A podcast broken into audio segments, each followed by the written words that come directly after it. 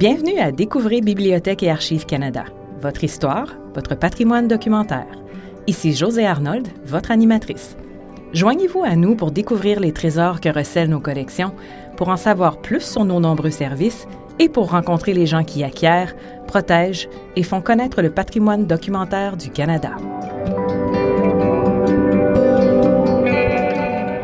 Qu'est-ce qui a bien pu pousser une artiste de renom à quitter sa vie confortable au Canada pour aller endurer des conditions pénibles sur les champs de bataille de France et de Belgique après la Première Guerre mondiale? Mary Ryder Hamilton accepte une mission spéciale pour les amputés de guerre. De 1919 à 1922, elle peint les lieux ravagés où les soldats canadiens ont combattu et péri. Ses toiles expriment la douleur de la guerre, mais aussi l'espoir et le renouveau. Sacrifiant sa santé, l'artiste crée l'une des rares séries de peintures authentiques qui représentent l'Europe déchirée par le conflit. C'est son cadeau au Canada. D'ailleurs, en 1926, elle donne la majorité de ses toiles aux Archives publiques du Canada, maintenant Bibliothèque et Archives Canada. Aujourd'hui, nous discutons avec Catherine Young, professeure adjointe d'histoire à l'Université du Manitoba, maintenant retraitée. Nous recevons aussi Dr. Sarah McKinnon, ancienne vice-présidente de l'École d'art et de design de l'Ontario et ancienne conservatrice à l'Université du Manitoba. Elles ont coécrit le livre No Man's Land, The Life and Art of Mary Ryder Hamilton. L'album Flickr de cette émission vaut le coup d'œil. Vous y verrez des tas d'images soigneusement choisies des œuvres de Mary Ryder Hamilton et même quelques photos de l'artiste. Nous vous recommandons chaudement d'aller voir ça. Vous trouverez un lien vers l'album Flickr dans les liens connexes sur la page des balados de Bibliothèque et Archives Canada. Avant de passer à l'entrevue, parlons un peu de ce qui a incité Sarah et Catherine à écrire ce livre. Au milieu des années 1980, Angela Davis, chercheuse à l'Université du Manitoba, lance des recherches sur les artistes canadiennes de l'ouest du pays. C'est ainsi qu'elle découvre, avec notre invitée Dr. Sarah McKinnon, l'existence de Mary Ryder Hamilton. Les deux complices créent alors une exposition à partir des œuvres de la collection de Bibliothèque et Archives Canada. Elles commencent aussi à écrire ensemble la biographie de l'artiste. L'exposition devient itinérante et parcourt de nombreuses villes canadiennes de 1989 à 2001. Malheureusement, Angela Davis est décédée au début des années 1990, avant l'achèvement de la biographie.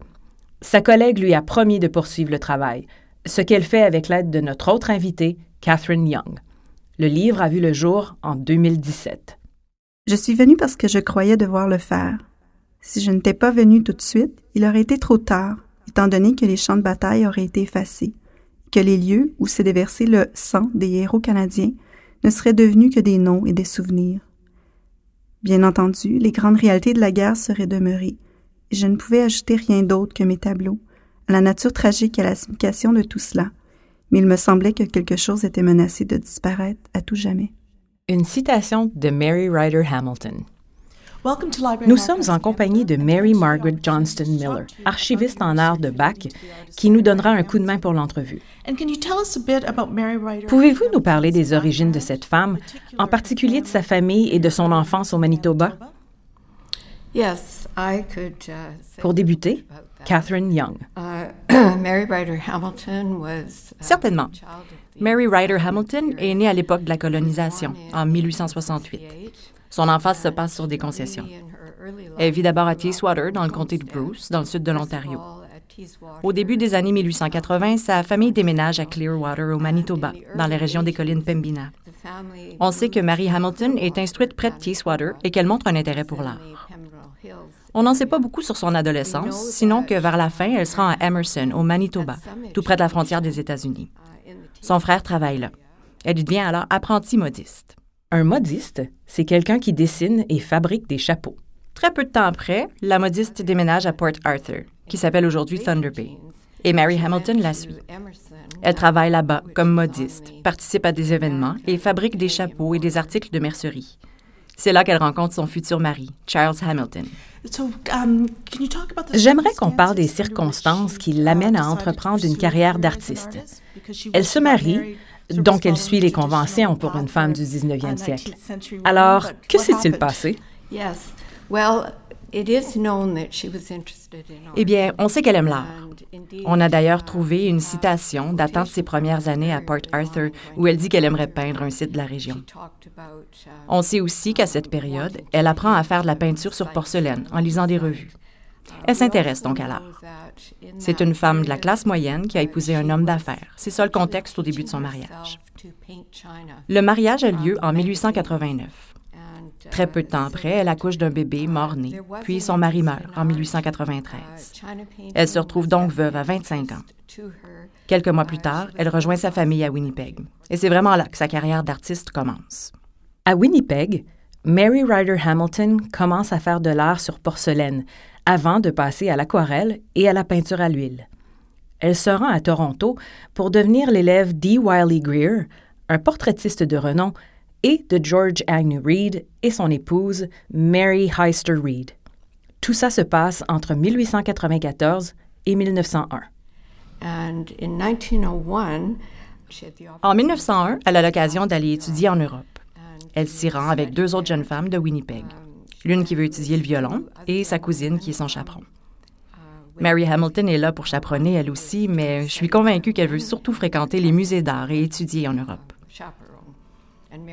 Les jeunes femmes vont d'abord à Berlin, où Mary Hamilton reçoit pendant deux ans les enseignements de Franz Skarbina, un portraitiste très connu qui est membre de l'Académie allemande. Lorsqu'il est temps de rentrer à Winnipeg, en 1903, Mary Hamilton reste plutôt à Paris, faire des études beaucoup plus approfondies dans plusieurs académies.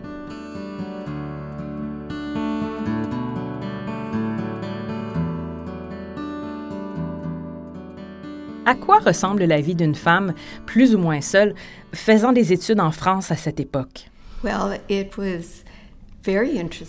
Disons que c'est très intéressant, mais pas aussi inhabituel qu'on pourrait le croire. D'autres Canadiennes étudient à Paris en même temps qu'elle. Elle s'installe dans le quartier Montparnasse, qui est le quartier des artistes. Elle habite rue de la Grande Chaumière, tout près de certaines écoles d'art. Elle étudie à l'Académie Julian, qui accueille beaucoup de jeunes femmes. Les choses ont changé en ce qui concerne l'acceptation des femmes dans les cours d'art. À cette époque, il est aussi devenu acceptable qu'une femme voyage seule. Comme le réseau de chemin de fer est très développé au tournant du siècle, elle peut voyager à l'extérieur de Paris et visiter l'Italie, la Hollande et des musées d'art d'autres pays. Comme je l'ai mentionné, plusieurs artistes canadiens vivent à Paris à cette époque. On passe de longues heures dans les écoles d'art, Julian, Calarossi, Vitti, mais il ne faut pas oublier que c'est aussi l'époque de Debussy et de Ravel. Paris est une ville en pleine effervescence. On sait qu'elle baigne dans ce milieu, mais on ne sait pas trop à quel point elle participe à tout ça. Où se trouve Mary Ryder Hamilton pendant la Première Guerre mondiale et comment gagne-t-elle sa vie? Voici Sarah McKinnon. Je pense pouvoir répondre à cette question. Elle revient au Canada autour de 1911, après sa formation à Paris, et elle passe par plusieurs villes canadiennes, Montréal, Toronto, Winnipeg et ainsi de suite. Elle finit par s'installer à Victoria. Je crois qu'elle a toujours eu l'intention de retourner en France et qu'elle considère son passage au Canada comme une visite. Ses plans changent à cause de la guerre qui se prépare. À Victoria, elle se refait une vie. Elle pratique son art, enseigne et approfondit ce qu'elle a appris en France. Elle se joint à un club d'artistes qui exposent leurs œuvres et amasse des fonds. Évidemment, comme elle est en Colombie-Britannique, j'imagine qu'il y a beaucoup de patriotisme et un vif intérêt pour les affaires du Canada et de la Grande-Bretagne, et pour le conflit outre-mer. Elle se porte bénévole et encourage les autres à faire la même chose. Elle s'établit pendant un certain temps comme artiste à Victoria. Comme Catherine le disait, elle fait partie de la classe moyenne. Elle connaît des gens importants à Victoria, qui est la capitale. Donc, elle reçoit quelques commandes. Elle est en bon terme avec des personnes influentes dans la ville. Sa carrière d'artiste va vraiment très bien pendant cette période. C'est intéressant de noter qu'elle est membre d'une société d'art et d'artisanat sur l'île, un club de peinture dont Emily Carr fait partie. On ne sait pas si les deux femmes interagissent, mais elles se connaissent probablement au moins de nom. Leurs carrières se ressemblent après tout, même si elles ne travailleront jamais ensemble. Elles sont peut-être amies aussi au début de la guerre et un peu avant. Comment décririez-vous le style de Mary Ryder Hamilton avant qu'elle fasse la série sur les champs de bataille? Comme l'expliquait Catherine, elle a été formée par des portraitistes et elle a toujours fait des portraits, entre autres choses. Elle a un répertoire typique des femmes de l'époque. Elle peint des paysages, des scènes de genre et des portraits. Elle maîtrise l'art des natures mortes. C'est ce qu'elle a étudié, mais elle aime particulièrement les portraits. J'ai mentionné tout à l'heure qu'elle connaît beaucoup de personnes importantes à Victoria. Les exemples que vous citez ne sont pas anodins. Dans l'ensemble, son style découle de son passage en France. C'est un style post-impressionniste. Elle joue beaucoup avec la lumière et les ombres. Étrangement, elle n'est pas influencée par les mouvements de réalisme contemporain qui ont cours en France. Picasso et Braque inventent le cubisme durant la première décennie du 20e siècle, mais on dirait que ça ne l'influence pas du tout. Je dirais que ses peintures sont plus près du style post-impressionniste traditionnel, avec les couleurs, l'ombre et la lumière, et les contours adoucis. Son style convient au portrait, et ses portraits sont d'ailleurs bien connus. À un certain moment, c'est une longue histoire, on lui demande de peindre tous les lieutenants-gouverneurs de la Colombie-Britannique. C'est un gros projet. Les détails demeurent nébuleux, on en parle dans le livre, mais elle réalise quelques-uns des portraits. Un jour, l'argent manque et elle n'est plus payée. On ne sait pas si elle termine tous les portraits. Plus tard, il y a un incendie dans la résidence du lieutenant-gouverneur de la Colombie-Britannique et on présume que ces toiles sont détruites. Est-ce que Mary Ryder Hamilton vivait de son art? C'était très difficile de gagner sa vie comme artiste, même pour les hommes, et ce l'était encore plus pour les femmes. C'est encore vrai aujourd'hui. Quand je travaillais à l'école d'art et de design de l'Ontario, on disait toujours que seulement un finissant sur dix gagnerait un jour sa vie comme artiste à temps plein. Beaucoup de personnes enseignent leur art et s'y consacrent à temps partiel, ou travaillent dans un musée ou font autre chose. C'est très difficile de vivre de son art. Et c'était sûrement pire pour une femme à cette époque. Il y a une belle citation de Mary Ryder Hamilton dans laquelle elle dit que son amour pour l'Europe s'explique, entre autres, par le fait que les artistes y sont appréciés et respectés. C'est possible d'être artiste là-bas. Mais au Canada, ce n'est pas un métier reconnu ni apprécié. Les gens n'en font pas grand cas. De toute évidence, elle comprend que la carrière professionnelle de ses rêves n'est tout simplement pas possible au Canada. Les événements lui donnent raison, parce qu'elle n'a pas vraiment cette carrière au Canada. À ses yeux, l'Europe promet autre chose. En toute franchise et sans vouloir offenser qui que ce soit, il y a peu d'espoir au Canada, surtout dans cette partie du pays, pour l'artiste ayant des rêves. Artiste que j'étais et que je suis toujours, je l'avoue. Les artistes doivent gagner leur vie comme tout le monde, mais il est quasiment impossible de vivre uniquement de son art pour l'instant. C'est une question d'argent, certes, mais aussi de reconnaissance. Ça fait mal de l'admettre après avoir vécu en Europe où l'on apprécie vraiment l'œuvre des artisans doués, dont le travail est d'une certaine difficulté.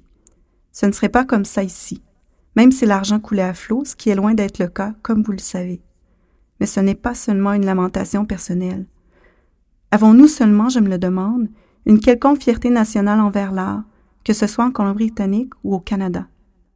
En 1916, le magnat canadien des journaux Max Aitken, aussi appelé le baron Beaverbrook, crée le Fonds de souvenirs de guerre canadien. C'est le premier programme d'art militaire du Canada et il donne naissance à une tradition qui s'est perpétuée faire appel à des artistes pour représenter le Canada en guerre, que ce soit par des écrits, des artefacts ou des œuvres d'art. Mary Ryder Hamilton soumet sa candidature comme artiste documentaire parce qu'elle voudrait se rendre sur place et peindre des scènes de guerre, mais elle n'est pas choisie. Tous les artistes sont des hommes qui sont déjà dans l'armée, comme A.Y. Jackson et Frederick Varley. Certaines femmes, dont Henrietta Mabel, May Florence Weil et Dorothy Stevens, reçoivent des commandes, mais elles doivent se contenter de peindre les efforts de guerre au Canada. Um, Comment a-t-elle enfin la chance d'aller sur les champs de bataille après la Première Guerre mondiale? Elle a un ami à Victoria, Jay Patton, qui est revenu du front amputé. Il a aidé à fonder le Club des amputés de la Colombie-Britannique, un organisme de soutien aux anciens combattants. Son but est d'aider les soldats qui rentrent au pays, surtout les amputés. L'organisme leur donne accès à de l'instruction et à des formations. Il y a aussi une camaraderie entre les hommes qui apprennent à vivre avec leurs blessures et leurs handicaps. Donc, elle connaît Patton. Ils sont amis et on dirait qu'ils trouvent l'idée ensemble. L'organisme publie une revue pour ses membres, The Gold Stripe, qui aide les anciens combattants à réapprivoiser la vie au Canada. Leur idée est la suivante. Mary Ryder Hamilton ira en France, sur les champs de bataille, pour peindre les lieux importants dans l'expérience des soldats canadiens. Les familles pourront ainsi voir où leurs fils sont allés et, dans certains cas, où ils sont morts. L'objectif est un peu de montrer aux Canadiens qui sont restés au pays ce que les hommes ont vécu là-bas. Les illustrations de la revue seraient donc familières à ces hommes. Les œuvres présenteront uniquement les grands sites que les Canadiens reconnaîtront.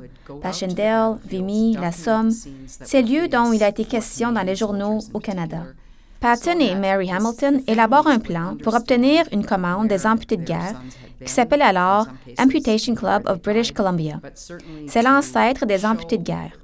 Sa fondation officielle remonte à 1918.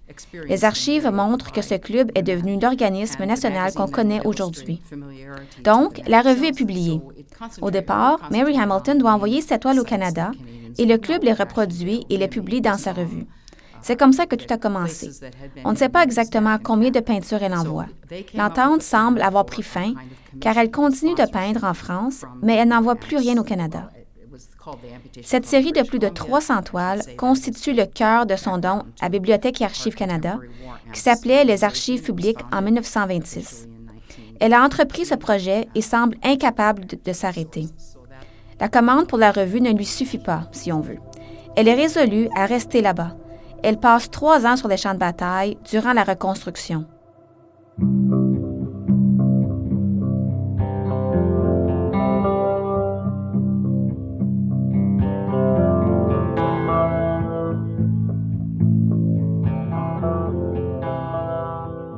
Je me rends en Europe pour peindre les paysages où un si grand nombre de nos vaillants soldats canadiens ont combattu et perdu la vie.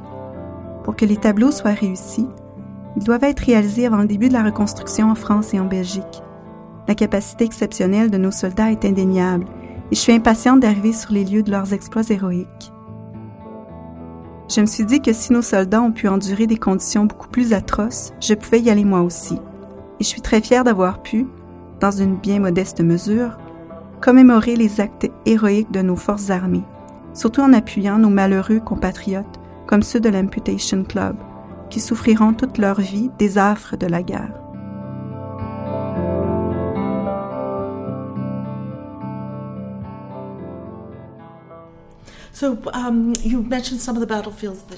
Vous avez mentionné certains champs de bataille qu'elle a visités.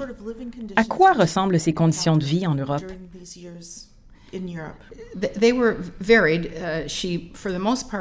Ça varie. La plupart du temps, elle vit seule sur le champ de bataille, dans une hutte abandonnée, une tente ou une petite cabane en bois. Elle a habituellement un chien ou deux avec elle pour la protéger. Les champs de bataille sont en cours de nettoyage et de restauration à l'époque. Alors, des groupes d'hommes travaillent sur les lieux et il y a probablement des déserteurs. On embauche des équipes pour extraire les obus du sol, trouver les munitions inutilisées et enterrer les corps. C'est un milieu difficile pour une femme seule. Au début, elle se retrouve parfois près d'un groupe de soldats canadiens qui se préparent à partir. Alors, elle a un peu de protection et de compagnie, mais ils s'en vont par la suite. Elle mentionne aussi dans ses lettres qu'elle a loué pendant une brève période un logement avec une famille française.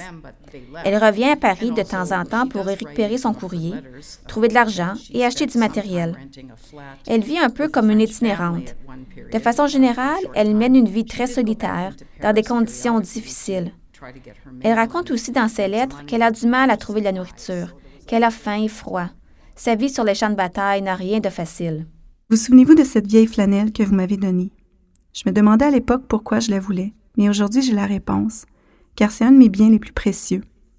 Je l'enroule autour de moi et je l'épingle à l'intérieur de mon corset. Je ne risque plus de prendre froid quand je dessine, comme c'est arrivé récemment.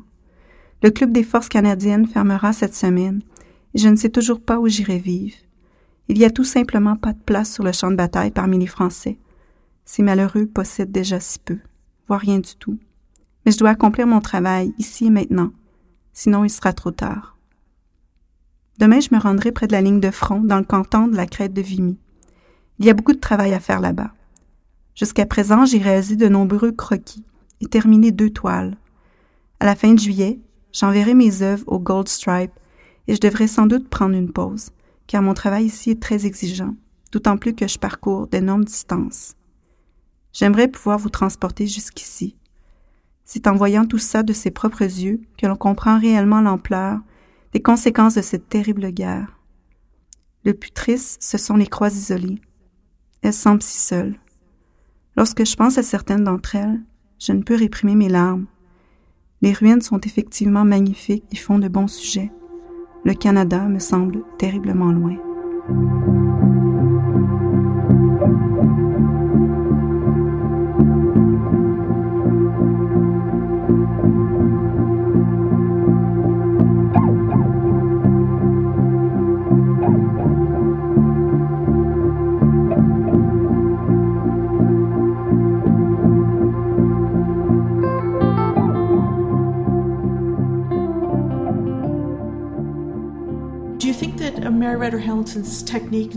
Croyez-vous que les techniques et le style de Mary Ryder Hamilton évoluent à la suite de cette expérience? À mon avis, son style devient plus impressionniste en quelque sorte. Les coups de pinceau semblent plus détendus et les traits plus doux, peut-être à cause de l'aura ou de l'ambiance spectrale qui règne sur les champs de bataille. Elle en parle de temps en temps dans ses lettres. Quand elle décrit ce qu'elle ressent sur les lieux, c'est presque mystique. Je crois que le sentiment d'immuabilité de la mort, qui n'est évidemment pas représenté dans ses œuvres, mais qui est sous-jacent, lui donne l'impression de vivre une expérience quasi spirituelle ou sacrée. Pour ce qui est du style, elle évite les contours marqués. Elle n'a pas une approche particulière pour les paysages. Ceux-ci sont généralement plutôt flous et atténués. Parfois, elle peint un élément en particulier, comme le monument de Passchendaele, qu'on peut voir dans la collection des archives. Le rendu est précis et reconnaissable, mais le monument est tout de même baigné d'une douce lueur. On voit de la lumière derrière. Son approche est plutôt douce. C'est intéressant que l'étoile ne montre pas de sang et ne soit pas macabre. Elle ne présente pas de véritables exemples de mort et de souffrance. Par contre, Mary Hamilton y fait référence dans sa manière de donner une dimension sacrée au lieu. Je pense que son style dans l'étoile de guerre est le prolongement de son style original, qu'elle a appris en France, comme l'expliquait Catherine. Ces peintures des champs de bataille ont-elles été exposées en Europe? Sarah nous en parle. Je peux donner quelques exemples. Catherine aussi probablement. L'exposition qui suscite le plus d'enthousiasme chez Mary Hamilton a lieu à l'Opéra de Paris, une fois le travail terminé. L'objectif est de recueillir des fonds pour les Anglais et les Français qui souhaitent ériger un monument de la bataille de la Somme près d'Amiens. Ils veulent un gros monument, un peu comme à Vimy. Il existe des plans de ce monument, mais il ne verra jamais le jour. On expose donc cette toile et on vend des billets. On veut montrer à quoi ressemblaient les champs de bataille et quelle sera la place du monument dans tout ça. On a aussi l'intention de présenter ces œuvres à Londres après l'exposition de Paris. Je crois que le plan n'a pas vraiment fonctionné, mais l'idée de départ est que les œuvres aideraient les Anglais à amasser des fonds. Mais je ne sais pas si le projet s'est concrétisé. Elle acquiert une certaine notoriété. Le gouvernement français l'admet dans l'Ordre des Palmes académiques, le plus prestigieux après la Légion d'honneur. C'est à l'époque de l'exposition à Paris. Elle est très fière d'être reconnue de nouveau. Ironiquement, c'est par le gouvernement français, alors qu'au Canada, on l'a pratiquement ignorée à son retour au pays. Hum. Cet exemple montre qu'elle devient étonnamment célèbre en Europe durant l'après-guerre, après avoir terminé ses toiles. Mary Ryder Hamilton peint les champs de bataille en France et en Belgique de 1919 à 1922. Elle utilise l'aquarelle et la peinture à l'huile et fait des dessins à la craie, au fusain et au crayon à mine. Au total, elle crée plus de 300 œuvres.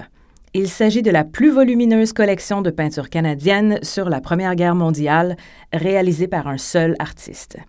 Bach possède la majorité d'entre elles, 185 toiles, et plus de 40 croquis. Nous avons demandé à Sarah et Catherine comment Bach avait acquis une si grande partie de l'œuvre de Mary Ryder Hamilton. Mary Ryder Hamilton décide de rentrer au Canada vers 1925. Elle reste en Europe après avoir fini ses toiles sur les champs de bataille et elle touche à d'autres disciplines artistiques, comme les arts décoratifs. Elle essaie de gagner de l'argent pour avoir les moyens de rester en Europe. Finalement, en 1925, elle décide de revenir à la maison. À ce moment-là, elle a accumulé de nombreuses œuvres, toutes celles qu'elle a faites après avoir arrêté de les envoyer à l'Amputation Club en Colombie-Britannique.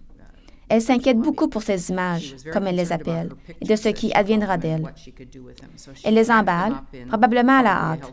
On n'a pas pris soin d'étoiles, ce qui les a endommagées, je pense. Elle les emballe toutes dans un seul paquet et décide de les renvoyer au Canada. Mais elle n'a pas les moyens de payer l'envoi, alors elle demande de l'aide à des amis au Canada.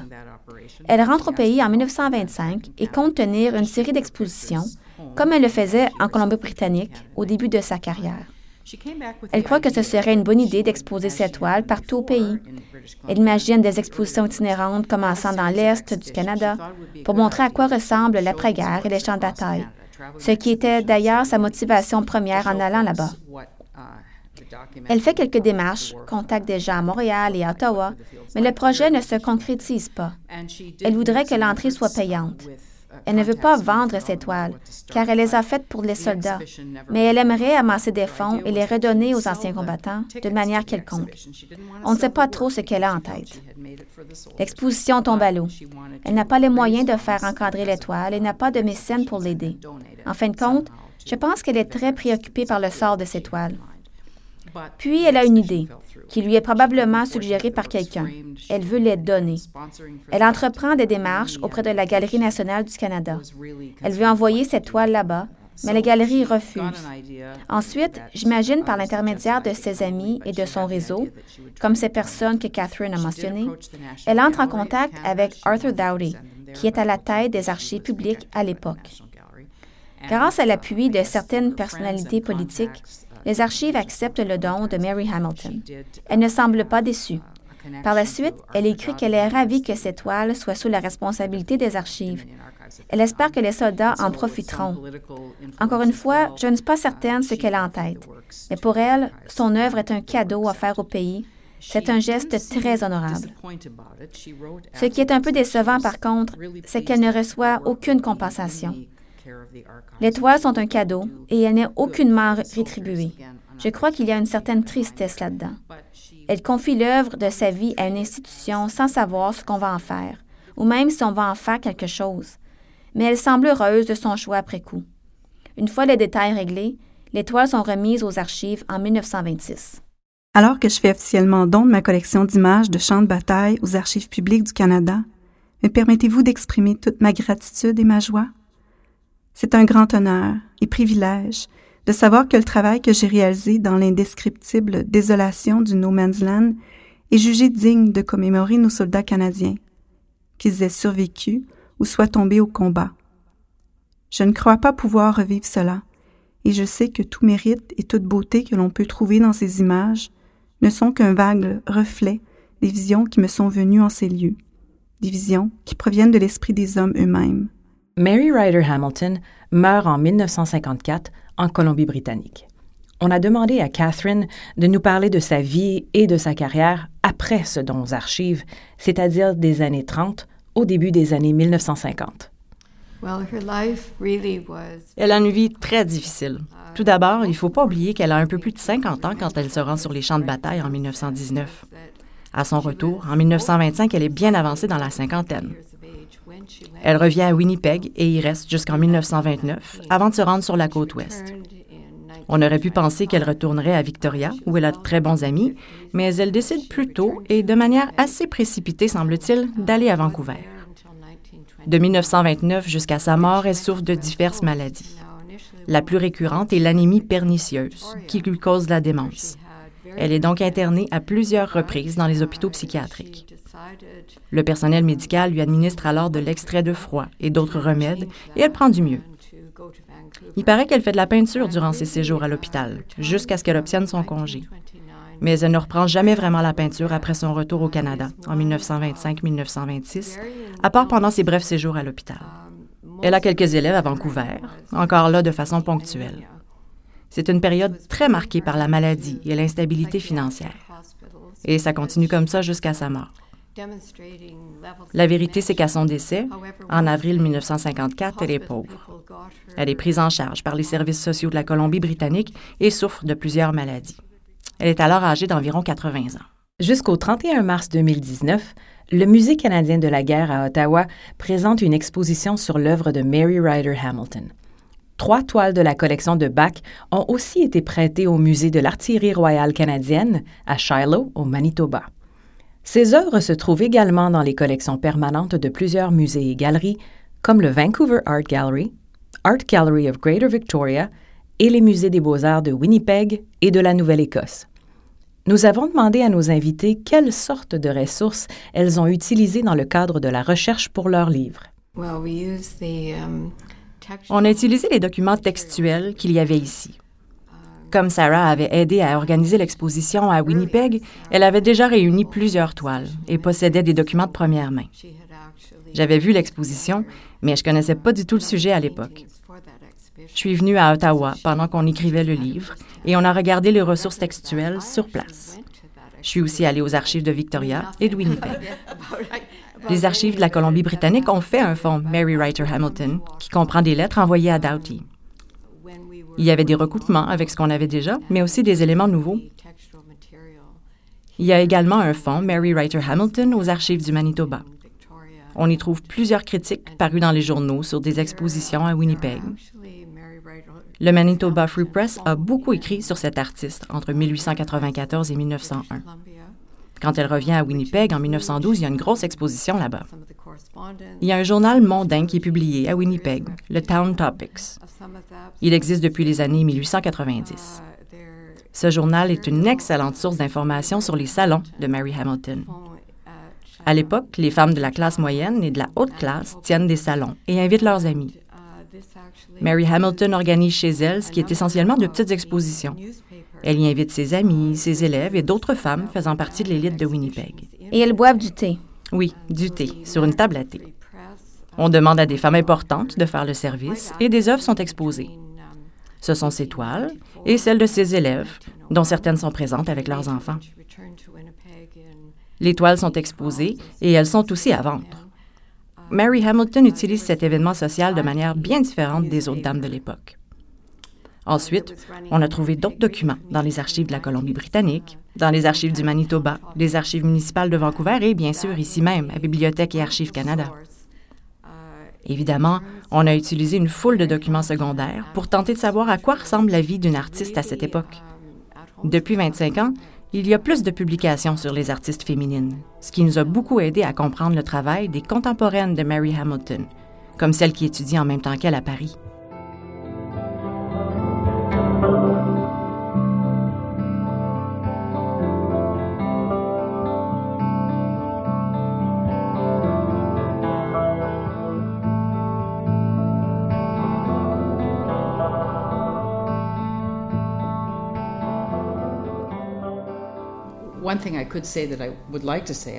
Il y a une chose que j'aimerais dire sur Bibliothèque et Archives Canada.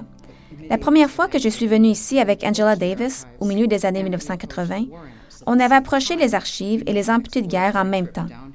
On est venu faire une visite exploratoire ici en disant on a une idée d'exposition et on sait que certaines de ces œuvres sont ici et que vous avez déjà appuyé cet artiste. Y aura-t-il moyen de faire quelque chose? On s'est rendu dans la section sur l'art documentaire. On a regardé les œuvres et on a discuté avec le personnel. On a travaillé avec Jim Brandt et aussi Gilbert Gignac, qui est à la retraite aujourd'hui. On leur a dit Voici ce qu'on aimerait faire. Les auditeurs auront peut-être reconnu le nom de Gilbert Gignac. Cet ancien gestionnaire des collections d'art à Bibliothèque et Archives Canada a participé à deux de nos épisodes. L'épisode 29 sur l'artiste suisse Peter Rindesbacher, le premier artiste à avoir peint et dessiné l'Ouest canadien, ainsi que l'épisode 16 sur William Hind, un artiste ayant joué un rôle fondamental dans le développement de l'art dans la société canadienne. Nous vous invitons à écouter ces épisodes. Ils sont allés chercher les œuvres. Il y a eu une longue discussion pour déterminer lesquelles pouvaient être exposées ou non, selon leur nature et leur état. Bon nombre d'entre elles n'étaient pas conservées depuis longtemps, donc elles n'étaient pas en très bon état. Après plusieurs négociations pour déterminer ce qui pouvait être fait, nous avons finalement trouvé une entente. Les archives feraient des travaux de conservation sur certaines toiles qu'Angela et moi avions choisies, ce qui pouvait être fait dans des délais raisonnables. Gilbert est venu voir la salle d'exposition à Winnipeg. On était en train d'installer des dispositifs pour réguler les conditions environnementales dans la galerie de l'Université de Winnipeg, financée par les amputés de guerre. On a pu décider comment les œuvres seraient disposées dans l'espace. Déjà vers la fin des années 1980, les archives avaient accepté de faire des travaux de conservation et on a pu consulter leur personnel qui nous a aidés à préparer l'exposition. Après l'exposition à l'Université de Winnipeg, il y en a eu une ici même, au rez-de-chaussée du 395 Wellington, et c'était vraiment un bel événement. Plus tard, les archives ont à nouveau montré quelques-unes de ces œuvres dans une petite galerie du marché Bail. Entre-temps, l'exposition a été ajoutée à leur programmation itinérante. Je suis allée la voir dans un musée local à Thunder Bay, une ville qui s'intéresse beaucoup à Mary Ryder Hamilton. L'exposition a aussi été présentée à l'Université Acadia à Wolfville, car Cliff Chatterton, le directeur des amputés de guerre, a reçu un doctorat honorifique de cette université. Quand je suis allée là-bas, j'ai remarqué qu'il y avait un bel espace pour les archives dans une galerie universitaire. Nous leur avons demandé s'ils voulaient exposer ces œuvres et ils ont dit oui. L'exposition s'est aussi rendue à Red Deer, au Centre d'exposition national, et à Moose Jaw, au Centre d'exposition. Chaque fois, les archives ont géré le transport des œuvres. Les amputés de guerre, eux, ont assumé une partie des frais et m'ont permis de me rendre dans toutes ces salles pour parler un peu de l'histoire de Mary Ryder Hamilton. Il y avait une excellente collaboration entre les archives et les amputés de guerre, qui étaient un donateur privé en quelque sorte. Les deux parties avaient un intérêt commun dans le projet. C'est extraordinaire ce qui est ressorti de l'idée qu'on a eue dans les années 1980, quand on espérait arriver à créer quelque chose. Quelle a été la découverte la plus excitante au cours de vos recherches? Oh, Je dirais que c'est la correspondance avec son ami, qui est en réalité une connaissance d'une amie. Quand elle est sur les champs de bataille après 1919, Mary Hamilton échange des lettres privées avec Margaret Hart, une femme de la haute société à Victoria, qui est en fait sa meilleure amie, et avec Rosalind Young, une autre femme de la haute société. Ces femmes sont à la tête du Cercle canadien des femmes et de l'Association des femmes diplômées des universités. Les liens avec ces clubs sont très importants pour Mary Hamilton aussi. Dans ses lettres, on découvre des choses sur Mary Hamilton, qui décrit ses conditions de vie sur les champs de bataille avec une bonne dose d'humour, ce qui est intéressant. Elle parle aussi des périodes très difficiles qu'elle a vécues. De l'autre côté, on parle de ce qui se passe dans la haute société et les associations. Le Cercle canadien des femmes et l'Association des femmes diplômées des universités essaient de l'aider lorsqu'elle a des problèmes d'argent durant cette période. Ce sont des lettres très précieuses qui n'avaient jamais été vues auparavant. C'est Sarah qui a réussi à mettre la main dessus. Voilà qui m'amène à ma dernière question. Selon vous, qu'est-ce qui explique que Mary Ryder Hamilton ne soit pas aussi connue qu'elle pourrait l'être? Comment ça se fait qu'elle n'a pas marqué davantage la scène artistique canadienne?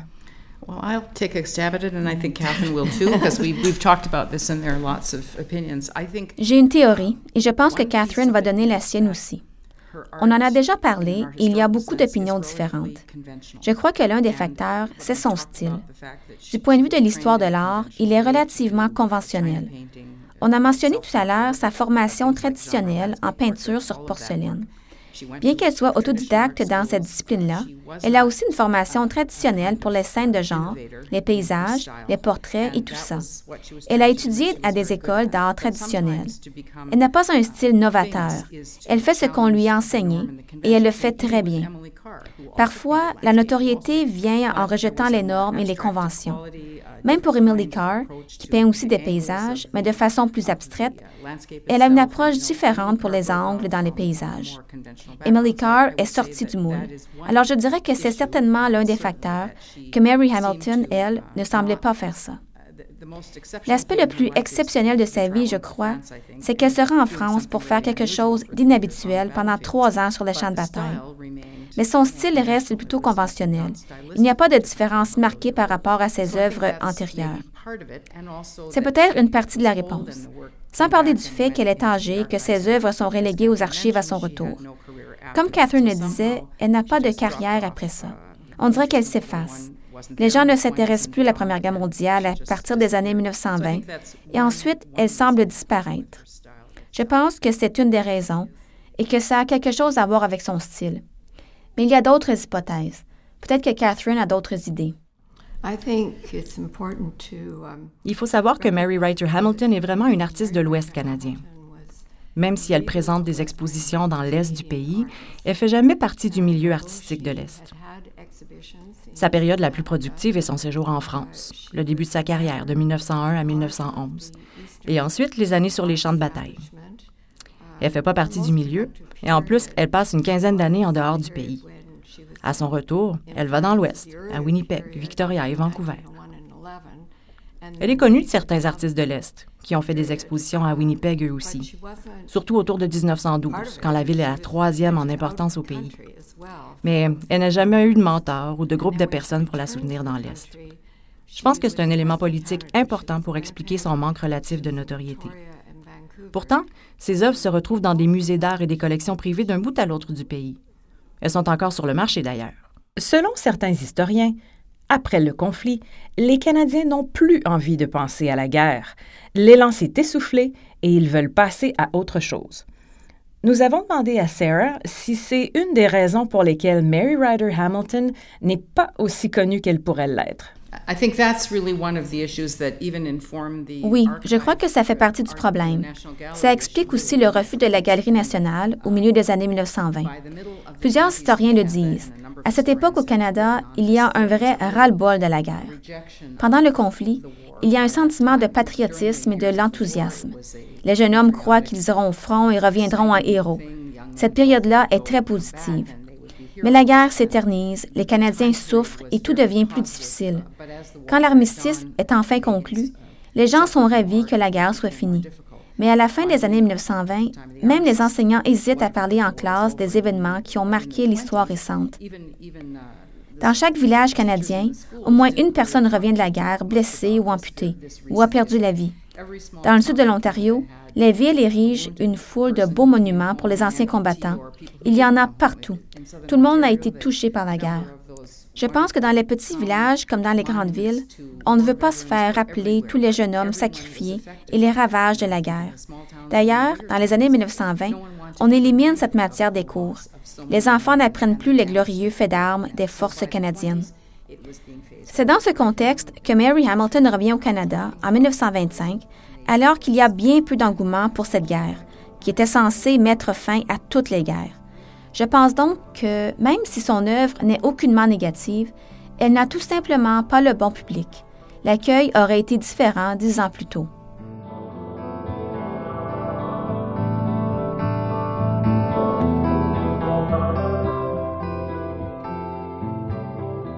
Si vous voulez en savoir plus sur les œuvres de Mary Ryder Hamilton à Bibliothèque et Archives Canada, visitez notre site web à bac-lac.gc.ca. Et n'oubliez pas d'aller voir l'album Flickr qui présente une belle sélection de ses toiles. Merci d'avoir été des nôtres. Ici José Arnold, votre animatrice. Vous écoutiez Découvrez Bibliothèque et Archives Canada, votre fenêtre sur l'histoire, la littérature et la culture canadienne. Nous remercions spécialement nos invités d'aujourd'hui, Catherine Young et Sarah McKinnon. Merci également à Mary Margaret Johnston Miller pour son aide. Merci aussi à Karine Brisson, Émilie Letourneau et Maude Emmanuel Lambert. Cet épisode a été produit et réalisé par David Knox. Si vous avez aimé cet épisode, nous vous invitons à vous abonner au balado. Vous pouvez le faire à l'aide du fil RSS qui se trouve sur notre site web sur iTunes ou sur toute autre plateforme de balado. Vous trouverez la version anglaise de tous nos épisodes sur notre site web, sur iTunes et sur Google Play. Il suffit de chercher Discover Library and Archives Canada. Pour plus d'informations sur nos balados, ou si vous avez des questions, des commentaires ou des suggestions, visitez-nous à bac-lac.gc.ca balado au pluriel.